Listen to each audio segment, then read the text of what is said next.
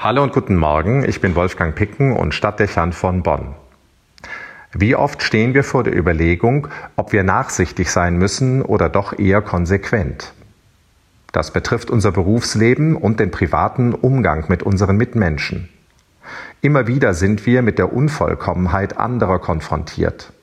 Nicht selten auch mit ihren Nachlässigkeiten und Bequemlichkeiten. Das kann nerven und auch zu nicht unerheblichen Problemen führen. Besonders im Wiederholungsfall lässt die Konfrontation mit solchen Verhaltensmustern den Blutdruck steigen und wird zum Aufreger. Kann ja nicht wahr sein, schon wieder. Wut steigt auf. Im Eifer des Gefechtes würden wir es sogar heiligen Zorn nennen. Dann werden Reaktionen gerne scharf, Urteile pauschal und Konsequenzen unerbittlich. Immer mit dem sicheren Gefühl, im Recht zu sein. Der andere hat es verdient, so geht es nicht. Wer so handelt, muss auch mit den Folgen leben. Milde scheint da meist fehl am Platz zu sein, und eine Überlegung, wie man Gesichtswahrung für den anderen betreiben könnte, entfällt gerne.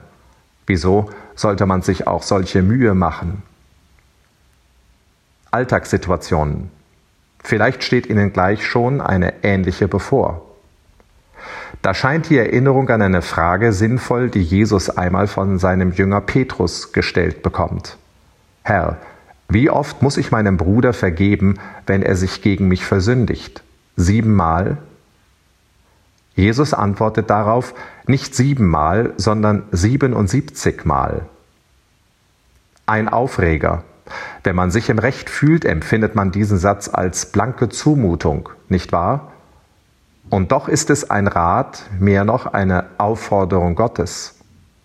Sie will uns davor bewahren, ungerecht zu sein. Ihr Ziel ist, dass wir das Persönliche vom Sachlichen trennen und Gesichtswahrung betreiben.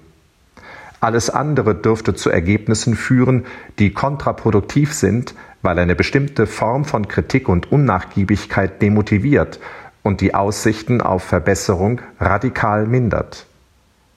Dem Menschlichen gegenüber muss ein Weg offen bleiben, eine Perspektive. Wir dürfen solche Situationen nicht mit einer Hetzjagd verwechseln, die schließlich nur ein Ergebnis kennt, das Ende. Ein solches Verhalten nutzt die Situation und eigene Überlegenheit unzulässig aus und setzt ins Unrecht, weil sie würdelos ist. Immer wieder zu vergeben diese Forderung bedeutet nicht, dass wir Kritik zurückhalten oder nur runterschlucken. Mitnichten. Es kommt darauf an, dass unsere Auseinandersetzung mit dem anderen konstruktiv und wohlwollend bleibt. Wer Fehler markiert, sollte Ziele und Wege beschreiben, die dem anderen helfen, es besser zu tun. Selten gebricht es dem anderen am guten Willen, es ist oft die Überforderung, die zu Fehlern führt. Schließlich bewahrt die Forderung Jesu vor dem berühmten Pharisäismus. Man sollte anderen nichts zumuten, was man selbst nicht erleben wollen würde.